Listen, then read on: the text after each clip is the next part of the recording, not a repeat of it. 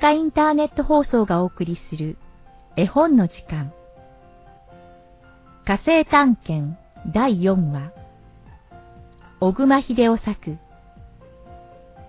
このお話には差別的用語が含まれていますが作者の意図時代背景を考慮して原文のまま使用させていただきますいやー、嵐だ嵐だわー怖い稲光だすごい暴風雨だわー助けてみんな、しっかりするんだよわー、ガラスの病院が倒れそうだぞもしかすると私たち、出られるかもしれないわ風よ吹け吹けガラス病院を吹き倒してくれわっしょいわっしょい風さん頼みますよいや、病院が舞い上がった。あれれ大変だどうしよう。あや、や出られた嬉しいさあ、みんな集まれ。天太郎さんどうしましょうどうしましょう、天太郎さんなんとか考えなければ。あ、向こうから親切な看護婦さんが走ってきた。や、看護婦さん私たち、ひどい目にあったわ。さあ、皆さん、今のうちに、早く、この火星からお逃げなさい。また、ガラスの病院をかぶせられてしまうのは嫌だすぐ、天文台に行くのです。早く、早く。そして、ロケットでお逃げなさい。看護師さん、ありがとう。さあ、みんな、続け。早く、早くしないと、追っ手が来ます。何していいのさ、ピチくん。トマトなんかもしったりして。のんきだわね。いや、ロケットに食料を積み込まなければ。抜け目がないな走れ走れ地球行きのロケットは、格納庫の一番右端です。ありがとう。そうだ。私、看護師さんにリボンもらったんだけれど、お別れの記念にあげるものないわ。じゃあ、これをあげりゃいい。本当にいいこと思いついてくれたわ。これ、あげるわ。服のボタンだけれど。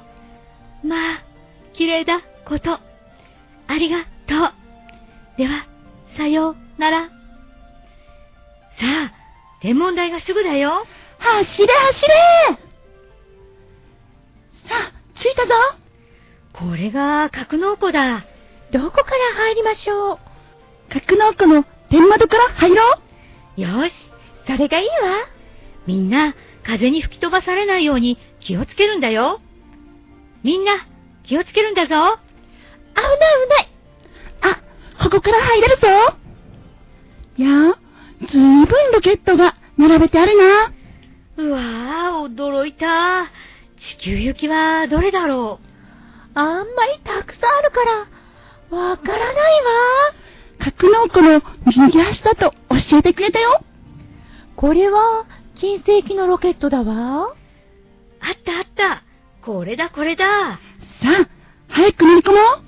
だって、広場にロケットを引き出さなければね。構うものか。このまま発射して、屋根を突き抜いてしまうんだ。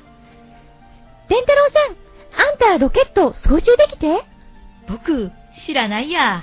じゃあ、ダメだ。大丈夫だよ。そこら辺のボタンをみんな押してみるんだよ。僕、ハンドルをみんな動かしてみる。それがいい、それがいい。なんだろう。ここに、川帯がついている。わかった。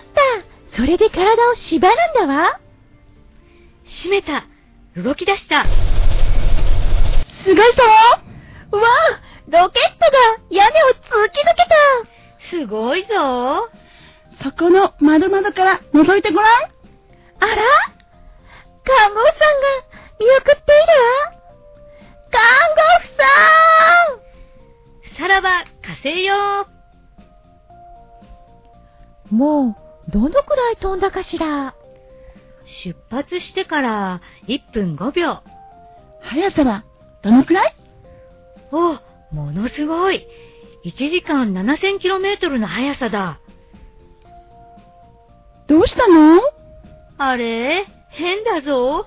早く火事を探してくれ。火事はどれかしらどうも見当が違った。地球じゃない。月に向かって走っているらしいんだ。えー、月に向かって大変だどうしよいや、月だこれは大変。月なんかに着いたら困ってしまうぞ。あ、これが火事らしいよ。う早くロケットを地球に向けなければいや、どうやら今度は地球に向かっているらしい。やれやれ、やっと安心した。本当に心配してしまった。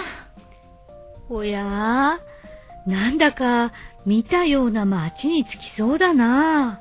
あれあれ大変だ火星に舞い戻ってきたわさあ困った。どうしたんだろう。ああ、汗びっしょりだ。あれわかったピチ君あんた変なボタンを踏みつけているわあ、これはいけない。いやー、成功成功。まっすぐ地球へ向かったらしい。にゃんちゃん、右のハンドルを回してくれ。ピチくん、そこのボタンを押してみてくれ。やれ、忙しい。ゲロンゲロンだってさ。おかしい音だわねほほおー、地球が近づいてきたぞ。あの、光ったところは太平洋らしいね。伝太郎さん海の中へ落とさないように頼みますよ天太郎さん、トマト一つ食べませんトマトどころじゃないよ。ロケットが故障かもしれないんだ。あれにゃんちゃん。トマトをまた種ごと食べちゃった。いいわよトマトが生えたら地球のお医者さんに直してもらうからのんきな連中だな。どうもロケットがおかしいぞ。また、ゲロンゲロンが始まったわ。いや、大変だ。ロケットが故障だ。早く早く、パラシュートの用意だ。どうするのよパラシュートを体につけるんだ。扉を開けたら、外に飛び出す用意。いや、大変。横振りだ。うわぁ、破裂した。にゃんちゃんにゃんちゃんおや、気絶しているよし、一つ。カツを入れてやれ。うーんあ私たち助かったわあ、墜落だ。いた。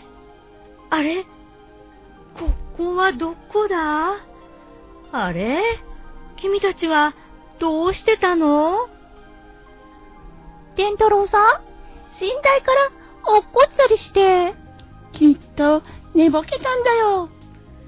ああ、助かった。夢でよかった。夢を見たんだよ。私たちびっくりしたわ僕、君たちと火星へ行った夢を見たんだよ。だって、僕は何にも見ない。私だってなんにも見やしないわつまらないわねお父さん、僕、昨べ火星へ行った夢を見ました。それはよかった。わしも見たかったな。ピチ君もニャンちゃんも一緒でした。私、そんな夢、見ないわ。僕、夕べの夢はつまらなかったの。ははははは。大勢で同じ夢を見るわけにはいかないよ。火星には天文台もありました。そこの所長さんがお父さんを知っていました。ええ。わしを火星で知っていたかえっへん、おっふん。そうじゃろ。そこでわしの研究を火星で知っていたかねええ、何もかも皆知っていました。月の博士とお父さんとヒゲの引っ張り合いをしたのも、ええそれはまた、どうしてええキスキス火火星では高い大きなビルディングのような望遠鏡で地球の出来事を見ているのです。何そんな馬鹿げたことがあってたまるものか。だってお父さん、本当にあったんです。そんな馬鹿なことはない。まああなた、それは天太郎の夢の話じゃありませんか。僕、夢で本当に見たんですよ。ほい、しまった。本気に腹を立てたか。あははははさあさあ、朝ごはんの支度ができました。しかしね、天太郎。地球から火星を見るのに大望遠鏡がいるとは限らん。小さな望遠鏡でもいいんですかそうじゃ。差し渡し、8インチか10インチもあればたくさんじゃ。望遠鏡の大きさより大切なことがある。それは何ですそれを天文学者はグッドシーングと言っているんだ。これは専門語だよ。グッドシーイング。グッドシーンググッドシーイング。僕は天文学の専門語を覚えてしまったぞ。えへん。おや、難しいことを言って、天太郎それは一体何のことですかあれまだ聞いてなかった。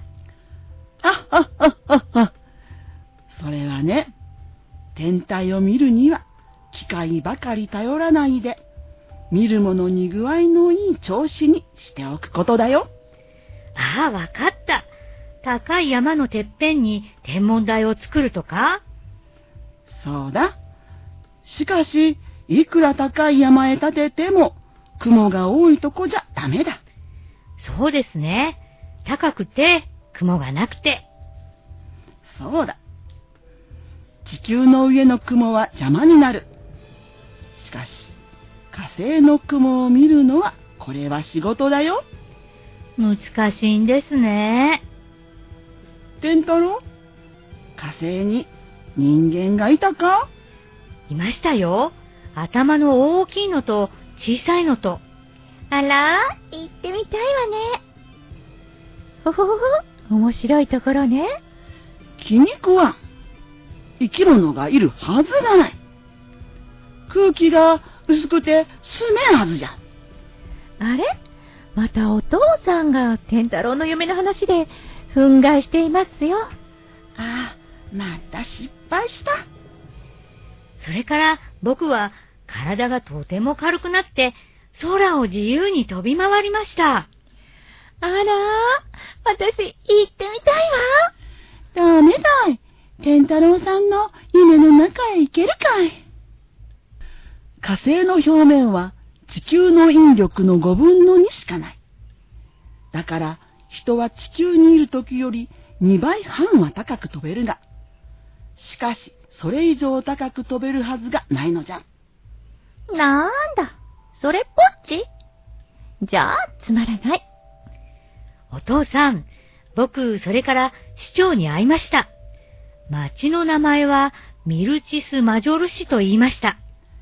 えミルチス・マジョルああ、危ない。お父さん。博士が手を回したどうなさいましたあなた。お父さん、しっかりしてください。まあ、お行儀が悪い。いや、驚いたよ。あー、びっくりした。天太郎お前の言った町がミルチスマジョルと言ったかね本当ですよ。何ですかその、ミルチスマジョルというのはあなた。わしは驚いたよ。お前の夢の話の中で、それだけは本当のことだよ。ええお父さん、本当にあるんですかまあ、火星にそういうところがあるのですか。火星の町の名前ではないが、別に地球の学者がつけた運河の名前に確かにあるよ。どうして、天天太郎が、それを夢に見たのでしょう。確か、ミルチスマジョルというものもあれば、運河にはネクタルアガトドエモンとか、ハデスとか、みんな名前が付けてある。それじゃあ、火星の地図がちゃんとできてるんだな。それにしてもお前が夢でミルチスマジョルを見るとは、どうも不思議だ。本当に不思議だわ。本当にね。どうもおかしい。待てよ。あらどこへ行ったんだろう。天太郎さんばかり面白い夢を見てつまらないな。あ、そうだそうだ。にゃんちゃんは火星の看護婦さんからリボンをもらったんだよ。まあ、本なら、嬉しいけど。これじゃこれじゃ。天太郎、お前はいつかお父さんの書斎でこんな本を見たことがなかったかいどんな本です僕、時々お父さんの本を見ますから。この本じゃ。どうだこういう絵を見たことがなかったかあ、あった。見ましたよ。これがミルチスマジョルじゃ。うん。わかった。それじゃ。お前は本を見て、頭の底に名前を覚えた。それが夢の中にふっと出てきたというわけじゃ。きっとそうだ。お父さん、本当に僕が火星へ行ったと思ったんですかそうは思わんが、本当の名前を言ったんで、わしもびっくりしたよ。あははははほほほほほ。天太郎、夢で、だいぶ火星の嘘嘘を頭に仕込んだから、わしの研究室へおいで。本当を見せてあげよ嬉しい。今日みんな行こうね。いってらっしゃいませ。第4話をお送りしました。朗読は、秋代、直美、さやかでした。次回もお楽しみに。